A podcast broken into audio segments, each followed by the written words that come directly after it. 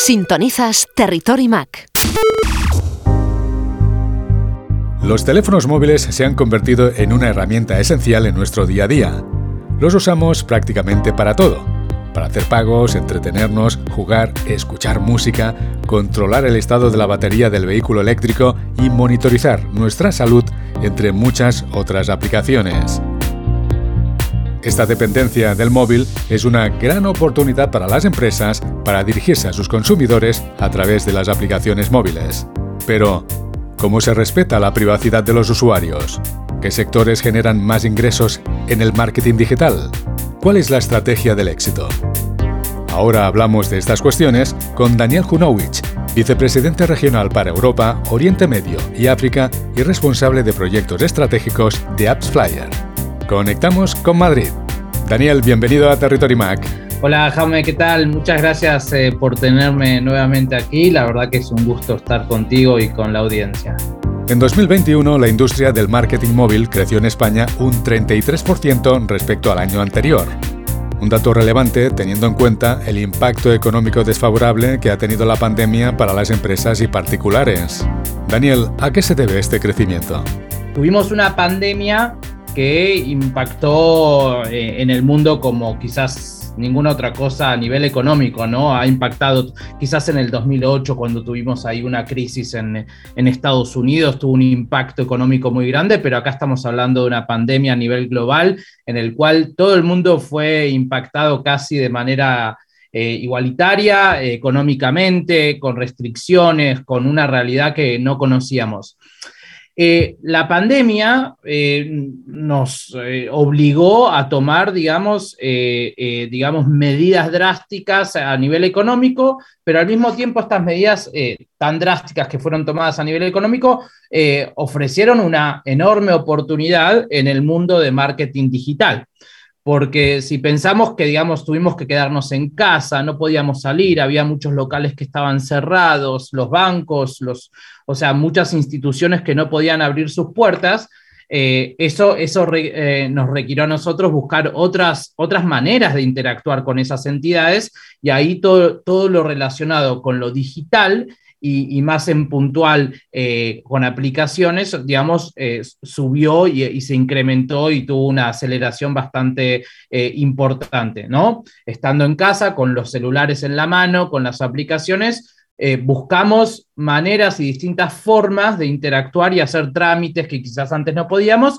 y por eso vemos eso, ese incremento tan importante a pesar de la situación tan desfavorable a nivel económico que se vivió.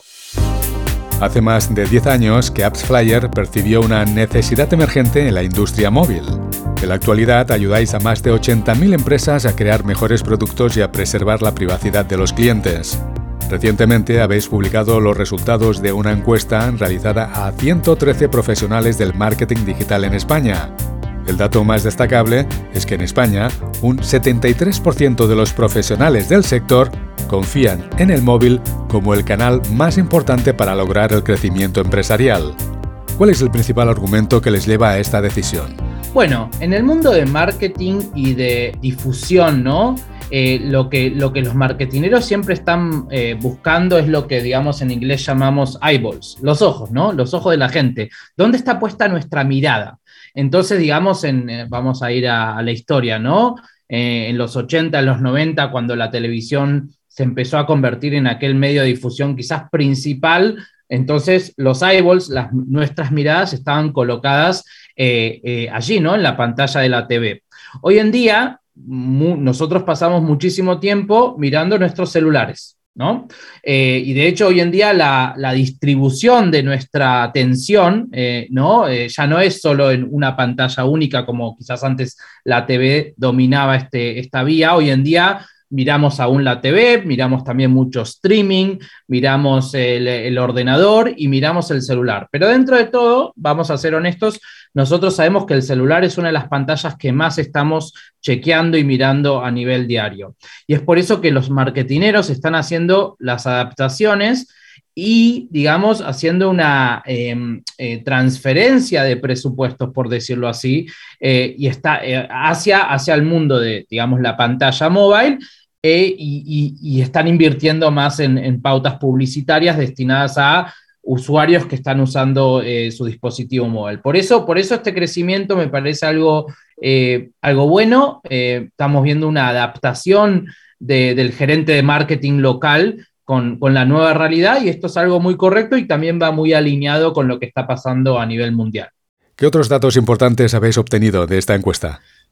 Bueno, em, una, pregunta importante que, preguntamos es, por ejemplo, eh, ¿qué tipo de aplicaciones inspiran más confianza en el usuario?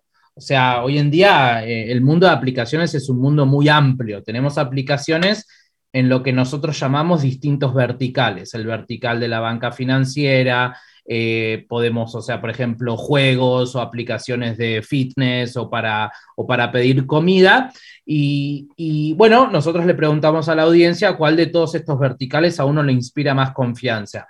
Eh, el dato interesante es que eh, quizás, quizás es, una, es un dato que lo esperábamos, pero, pero es importante tenerlo como válido que el vertical de banca financiera es uno de los verticales que más inspiran confianza en la audiencia, versus el vertical de, juegos, que es el que menos inspira confianza.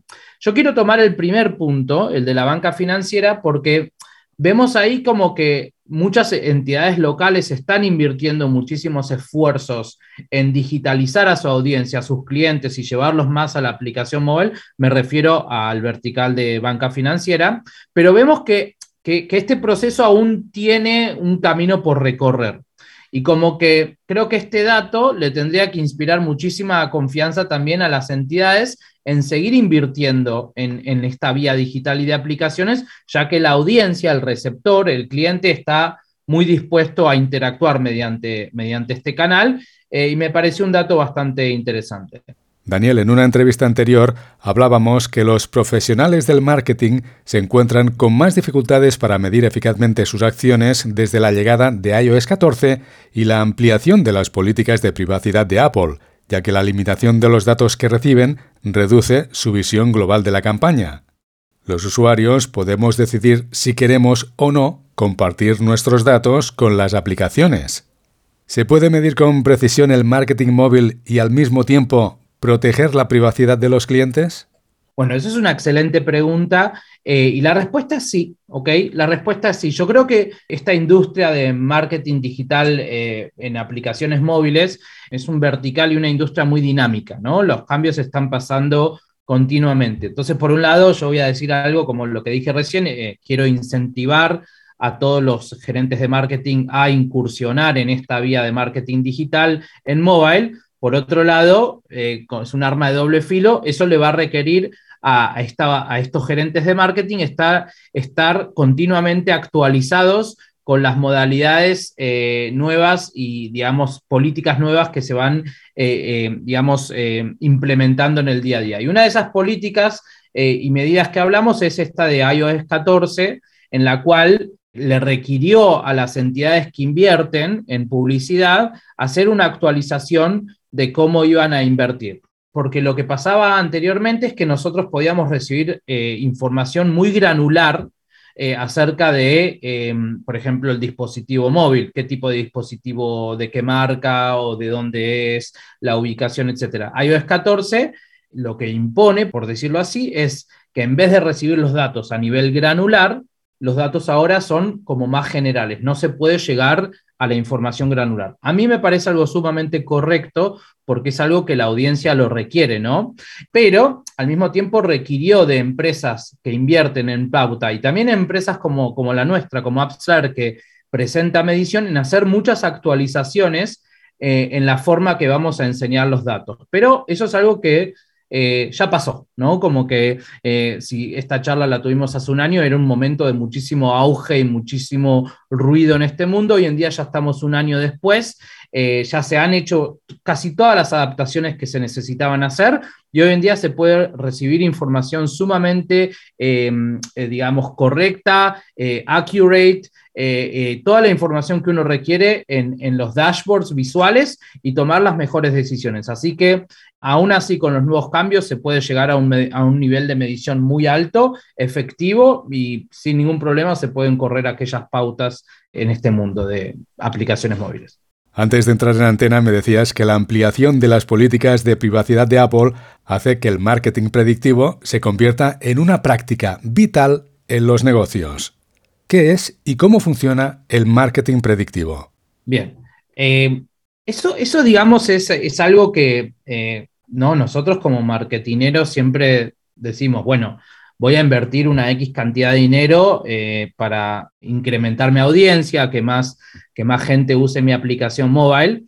Eh, y ojalá no, uno siempre dice, si yo pudiese saber con anticipación qué resultado, qué retorno la inversión me van a dar aquellos usuarios, si yo podría recibir esa información en tan solo 24 o 48 horas, wow, la cantidad de dinero que uno se puede ahorrar y, la manera que uno puede transformar eh, la inversión de ese dinero en algo muchísimo más eficiente. Bueno, lo que nosotros estamos ahora eh, hablando en Upstart y también un producto que está en pleno desarrollo es la posibilidad de ofrecerle a, nuestros clientes eh, una predicción en tan solo 24 a 48 horas de cuál sería el retorno a la inversión de, una campaña de, marketing digital.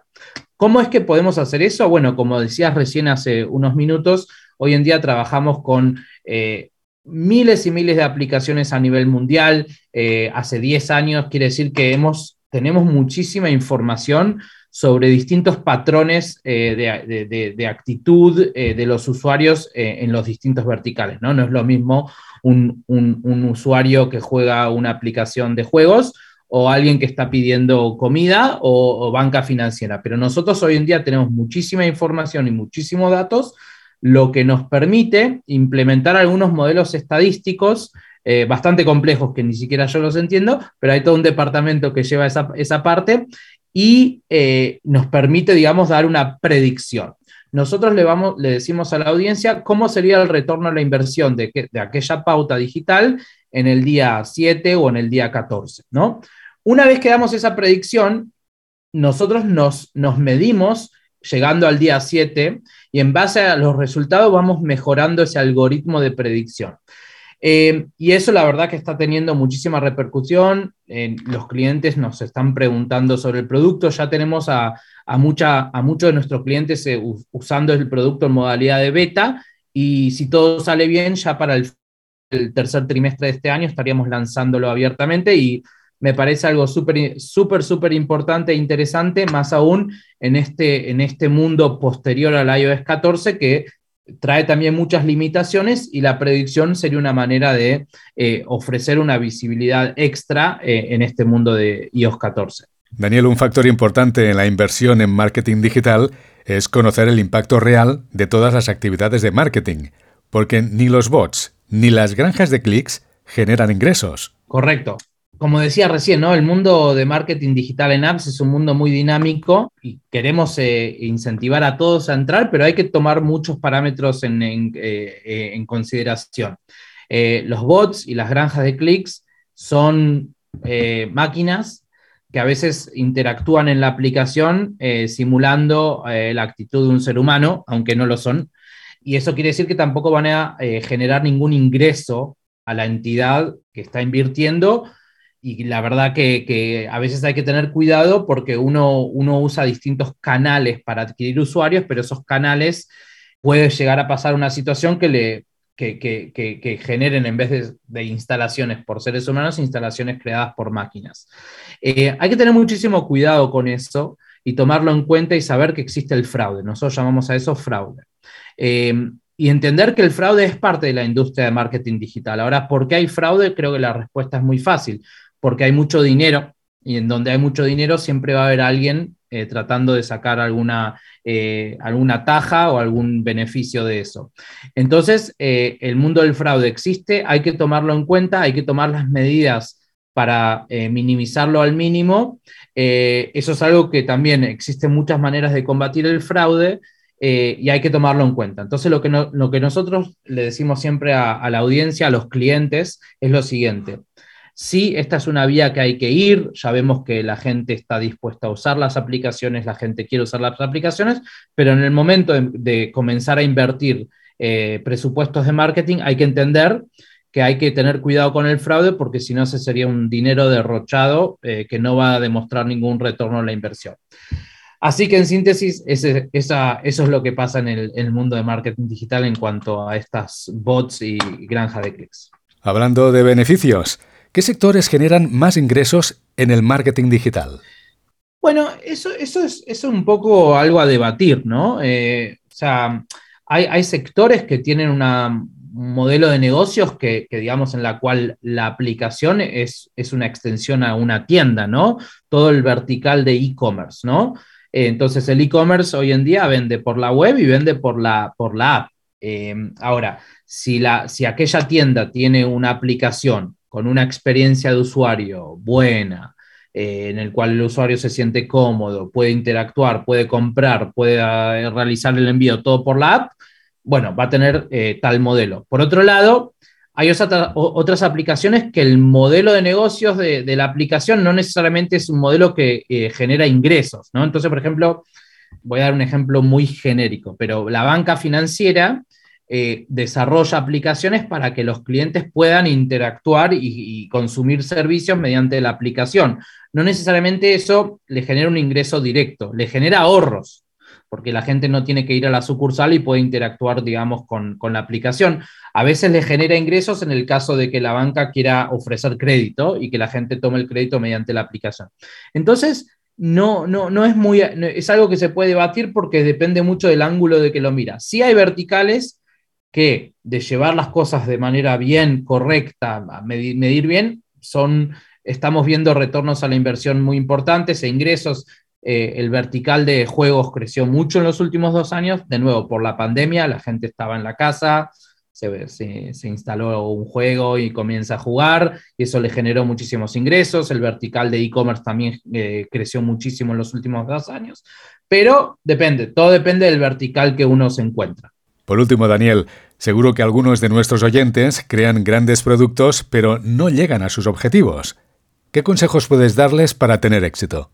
Si uno tiene una aplicación, uno tiene que garantizarse de, que, eh, así como invirtió muchísimo dinero en el desarrollo de la app, en, el código, en desarrollar una aplicación, uno tiene que tomar muy en cuenta la parte de marketing. Hay 2.5 millones de aplicaciones en la tienda de Google Play eh, la gente por lo general eh, esperar que la, que la, audiencia se baje la aplicación de manera orgánica y tener éxito orgánicamente. Orgánicamente me refiero a que yo abro la tienda y busco una aplicación y me la bajo. Eso pasa, pero, pero, pero no, no, no se puede generar un modelo de negocios eh, basado en esa actitud de la gente.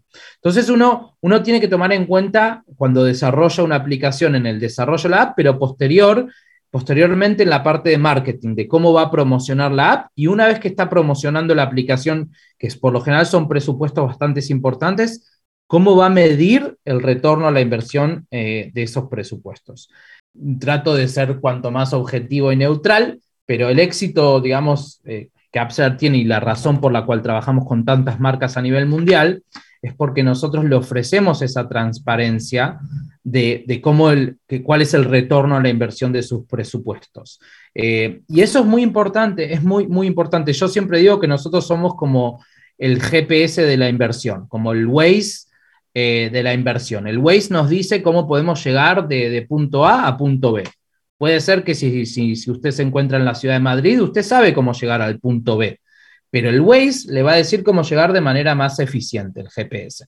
Lo mismo, lo mismo diría yo un poco de, la medición. La medición correcta y exacta le va a decir cómo usted va a poder llegar a sus objetivos de manera más eficiente y acortando caminos. Puede ser que sin medición tan correcta uno pueda llegar, pero seguramente le va a demorar más y a veces también uno puede no llegar. Eh, así que esos serían mis tips, por decirlo así en, en corto. Ya lo captamos en la pasada edición del Mobile Congress de Barcelona. El marketing móvil seguirá creciendo y las herramientas de medición de datos serán clave para las empresas. Daniel, gracias por analizar con nosotros la actualidad del marketing digital. Eh, no, por favor, fue un gusto y de nuevo, eh, mencionabas el Mobile World Congress, tuve la oportunidad de sumarme a la última edición 60.000 personas ahí, ya eso demuestra de que, de, que, de que cómo sigue creciendo la industria, cómo la gente está volviendo a interactuar. Eh, y de nuevo, nuestros reportes de España también nos enseñan cómo viene creciendo este segmento allí en España. Y bueno, y desde ya que están todos eh, invitados a visitar la web de AppsFlyer, eh, muchísimos reportes relacionados a la industria local que, que lanzamos, pero también a interesarse por los productos que ofrecemos. España es un gran mercado y bueno, vemos que está empezando a crecer mucho post pandemia, así que bienvenidos también a visitar la web de AppsFlyer. Territory Mac con Jaume Angulo.